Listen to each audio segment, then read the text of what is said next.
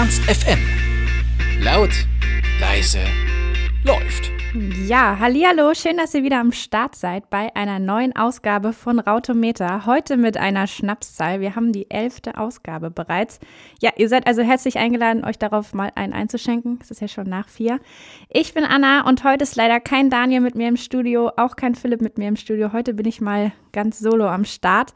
Daher gibt es auch nur einen Hashtag pro Tag, nicht wie gewohnt einen von mir und einen von Daniel. Nein, es gibt eine verkürzte Version von Rautometer heute. Seid gespannt. Wir starten erstmal mit Arcade Fire und Keep the Car Running. Ja, der Twitter-Montag ging leider, leider schon mit einer sehr traurigen Nachricht los. Die sozialen Netzwerke, allen voran auch Twitter, teilten uns via Eilmeldungen und sonstigen mit, dass es einen Bombenanschlag in Bangkok gegeben hat. In den ersten Tweets von ZDF heute, Tagesschau und diversen Zeitungsverlagen war noch die Rede von mindestens fünf Toten. Ja, leider hat sich dieser Wert mittlerweile auf mindestens 20 nach oben korrigiert. Mehr als 120 Menschen wurden laut offiziellen Angaben außerdem verletzt.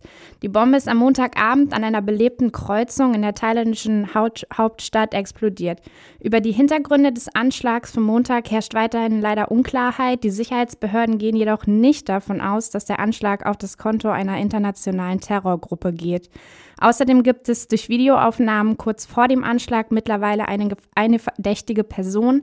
Das Fahndungsfoto des jungen Mannes wurde auch mittlerweile veröffentlicht. Heute wurde außerdem mitgeteilt, dass die thailändischen Behörden auf der Suche auch nach ausländischen Verdächtigen, auch Interpol, um die Mithilfe bitten.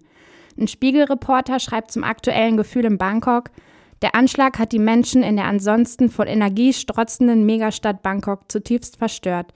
Passagiere in der Hochbahn, die ansonsten in ihre Handys starren und sich mit anderen Fahrgästen unterhalten, blicken unruhig um sich. Ja, ich denke mal, das spiegelt die aktuelle Lage der Bürger, aber auch der Touristen vor Ort ganz gut wider.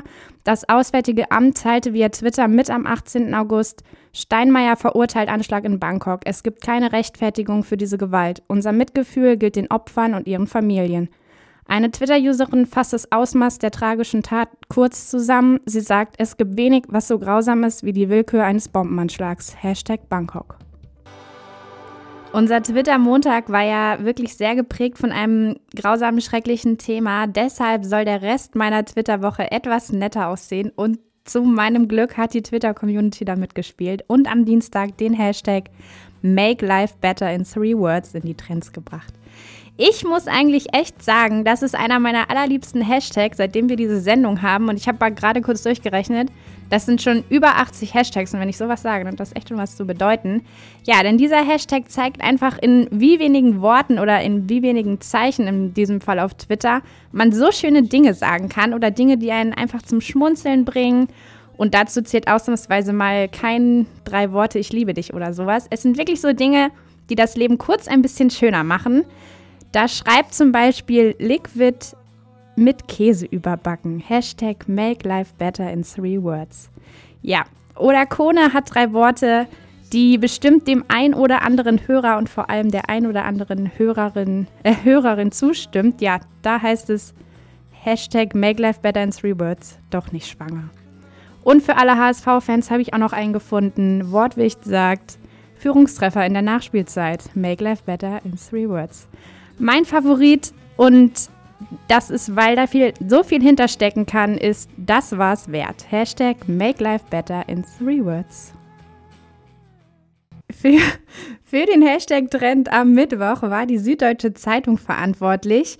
Einige ihrer Autoren haben da ganz besondere Momente mit Flüchtlingen beschrieben und gleichzeitig dazu aufgefordert, die eigenen Momente, die man mit Flüchtlingen bereits geteilt hat, dann auf Twitter wiederum zu teilen.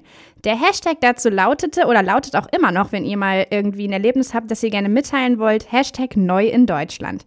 Eine besondere Geschichte habe ich euch da mal rausgesucht und weil sie so schön geschrieben ist, wie ich finde, erlaube ich mir mal, sie euch einfach vorzulesen. Die Geschichte heißt Universalsprache ist und ist von Oliver das Gupta aus Kieming. Hallo! Der Mann aus Afghanistan lächelt. Sein kleiner Sohn läuft vor ihm über den Rasen und tritt gegen einen Ball. Hallo, sage ich zum Vater. Haben er, seine Frau und der Kleine die erste Nacht in der Stuhlturnhalle geschlafen? Gefällt es der kleinen Familie hier in Kieming am Chiemsee? Das möchte ich alles wissen. Der Mann lächelt immer noch, legt seine rechte Hand auf seine Brust und sagt: Farsi. Die Sprache verstehe ich nicht und er beherrscht keine andere. So stehen wir auf dem Sportplatz von Chieming und lächeln uns einige Augenblicke an, bis der kleine Sohn den Ball zu mir spielt. Von da an braucht es keine Worte mehr. Ja, ich kann wirklich nur jedem empfehlen, sich alle diese ähm, Geschichten, mehr oder weniger kurz sind sie, aber wirklich berührend einmal durchzulesen. Ihr findet sie auf der Seite des SZ-Magazins. Das sind, glaube ich, so um die zehn bisher. Und den Link dorthin findet ihr im Sendungstext unter www.ernst.fm. Ja, am Mittwoch hat eine US-Behörde dem ersten Viagra für eine Frau Zulassung erteilt. Ja, das war natürlich so Gesprächsstoff, dass es dann auch am Twitter-Donnerstag, also heute, noch in den Trends war. Rosa ist die Pille und sie verspricht Frauen die Lust auf Sex zu steigern. Frauen-Viagra also. Das Präparat hat den Namen Adi erhalten. Es wird auf die Psyche und es wirkt auf die Psyche und ist eigentlich de gegen Depressionen. Ja, komisch. Bei Frauen soll es im Kopf wirken, bei Männern in der Hose. Naja, entwickelt wurde es tatsächlich in Deutschland, ja. Und mit dem luststeigernden Nebeneffekt wird jetzt natürlich fleißig Kasse gemacht in den USA. Streitpunkt ist jedoch noch die sehr, sehr geringe Effizienz des Präparats, die fast, angeblich fast keinen Unterschied machen soll. Johnny Rocket schreibt dazu nur auf Twitter, warum Viagra für Frauen? Was ist denn mit dem guten alten Hausmittel Shopping mit meiner Kreditkarte geworden? Dass das Präparat nach Deutschland kommt, braucht man aber so schnell nicht hoffen oder eben befürchten. Ja, damit sind wir heute auch schon schneller als erwartet am Ende unserer verkürzten Rautometer-Ausgabe am Donnerstag.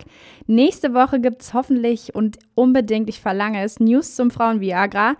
Die überbringen euch dann Daniel und Clara ausnahmsweise. Wenn ihr Erfahrungsberichte habt, nehmen wir die natürlich gerne via Mail entgegen.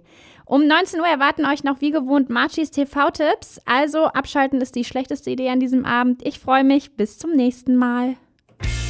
Ernst FM. Laut, leise, läuft.